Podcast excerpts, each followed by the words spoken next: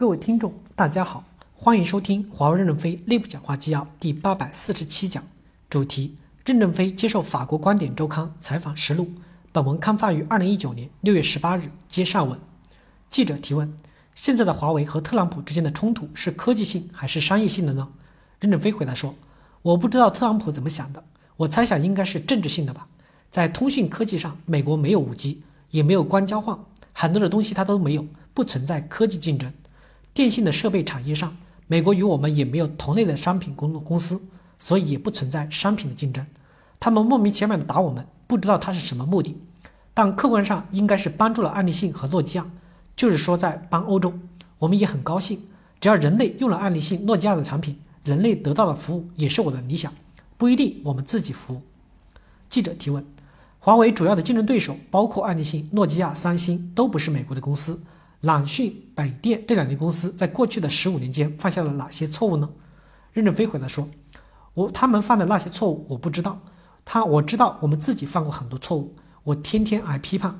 蓝军部还在公司网上提出任正非十大罪状，我们不断的在改正自己的错误。幸亏世界上还有爱立信、诺基亚能担负起人类的五 G 时代，我们是高兴的。排斥我们的国家也不会没有五 G 使用，所以就像我赞赏苹果一样。”我也要赞赏爱立信、诺基亚。严格来说，爱立信、诺基亚是我们的老师。交换机是一百多年前爱立信发明的，诺基亚原来是做橡胶木材的公司，上世纪是全世界手机做的最好的公司，都是我们的老师。我们要尊敬老师。记者提问：湖里面的几只黑天鹅是不是预示着特朗普找我们麻烦了？任正非回答说：我不喜欢湖里的黑天鹅，不是我养的，因为黑天鹅总是吃湖边的花草。我喜欢湖边的植物茂盛一点，它对花园有破坏性，我不喜欢。饿了可以吃湖里的鱼，这是可以的，但它总是吃草。记者提问：有一本书专门讲黑天鹅的，在二零零七年金融危机之前写的书。任飞回答说：正因为如此，不知道谁把黑天鹅扔到湖里面，他们还下蛋繁殖，我们赶都赶不走。将来知道谁把黑天鹅放到湖里，要把它抓起来打屁股，把我们的花草吃了，罚他每天吃了午餐以后。要去喂菜叶，让黑天鹅不要吃我们的花草。记者提问：有一个经济学家之前写了一本书，中国直到十九世纪初都是世界上第一大经济力量。您认为现在的中国的经济增长和发展是不是只是回到了正常的情况？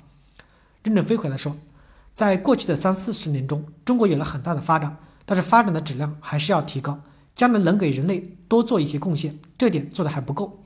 走在我们前面的国家有整个欧洲、日本、美国。中国的 GDP 虽然数量比较大，但很多是中低端产品，人均的 GDP 还是比较少的。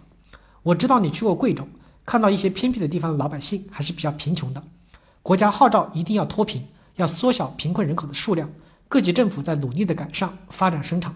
只有改善了贫困，老百姓才会安居乐业，美国幻想的颜色革命就不会出现。因为人民群众慢慢的都富裕起来了，就只会去想发展生产的事儿。可能你们没有去过西藏。我觉得西藏的交通比深圳好，基础设施修得非常的漂亮，经济人民生活也明显的改善了。我相信在这些地区不会出现混乱的状况。国家用很大的力量来解决中国的贫困人口问题，这个路线是正确的。相反，美国没有解决好贫困人口问题，过去认为是种族问题，说白人富裕，黑人贫困，现在不是这样，美国贫困的白人数量也很多。这次打贸易战加关税，其实给美国人民的日用消费品增加了很多的经济负担。大家也知道，中国出口商品的价格已经降到不能再降，再降企业就破产了。美国再加关税，这边不降价，税是让美国人民承担了。如果美国不能解决美国普通老百姓的贫困问题，社会也会出现一些混乱的。对比下来，中国政府坚定不移的去消灭贫困，这个做法是非常正确的。感谢大家的收听。敬请期待下一讲内容。